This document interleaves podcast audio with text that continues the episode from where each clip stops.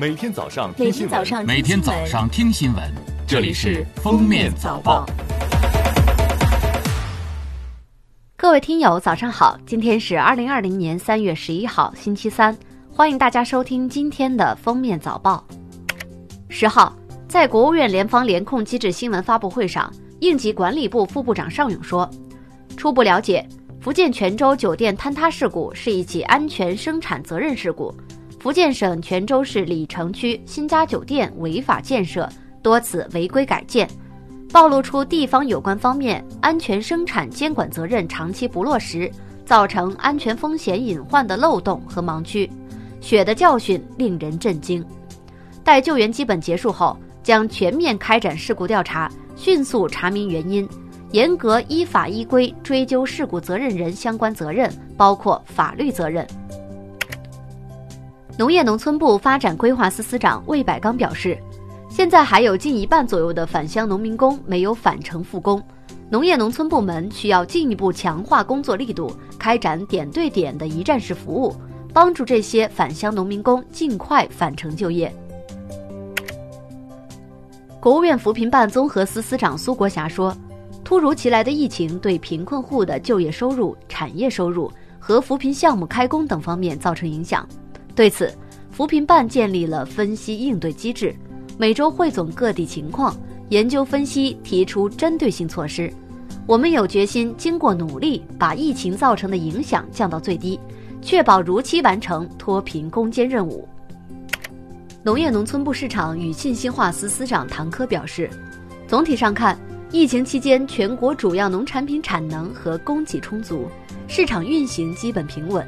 近期的价格普遍有所下跌，部分品种因为流通受阻，出现区域性、阶段性供需失衡和价格波动。湖北省新型冠状病毒感染肺炎疫情防控指挥部发布最新通告，决定开展湖北健康码发放工作，其中，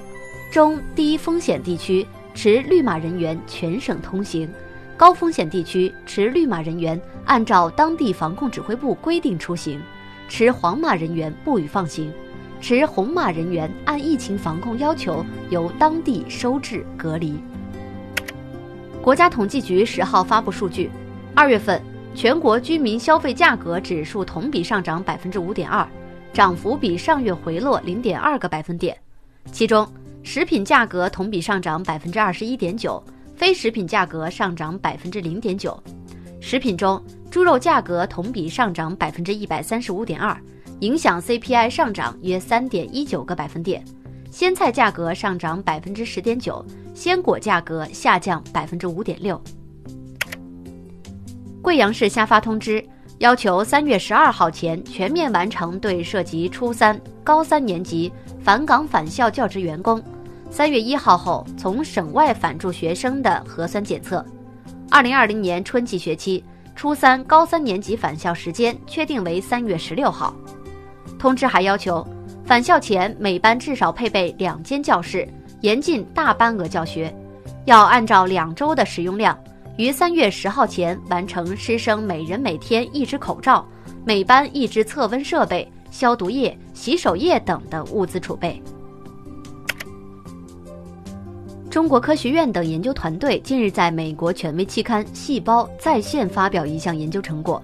通过高通量单细胞转录组测序技术，揭示了结石延缓衰老的新型分子机制，在多器官水平证实七分饱可延缓衰老。三月十号，北京航天飞行控制中心圆满完成我国首次火星探测任务无线联试，每隔大约二十六个月。地球与火星会运行至最近的位置，此时发射探测器将节省大量燃料。二零二零年即是火星探测活动的窗口期。按照我国火星探测工程总体计划安排，今年我国将执行首次火星探测任务。此次无线联试是任务中心与航天器正样的唯一一次地面联合演练。为有效落实疫情防控，防止倒春寒等气温变化影响市民身体健康，西安市决定，在不增加居民负担的基础上，再延长十天左右供暖时间，具体停暖时间将视气候变化而定。延长供暖期所产生的费用由政府与供暖企业协商予以补贴，居民无需再交纳额外费用。世界卫生组织总干事谭德赛说：“新冠肺炎疫情已在多个国家出现，该疫情构成全球性大流行的威胁已变得非常真实。”意大利总理孔特九号晚发表电视讲话说：“为避免新冠肺炎疫情进一步扩散，自十号起。”在全国范围内实施封城，除可证明的工作、健康和紧急需求三种特殊原因，全国范围内的民众不得擅自离开所在地。伊朗卫生部证实，在该国西南部胡奇斯坦省，日前有民众因轻信酒精可有效预防新冠肺炎而饮用非法贩售酒，从而导致中毒，造成数十人丧生。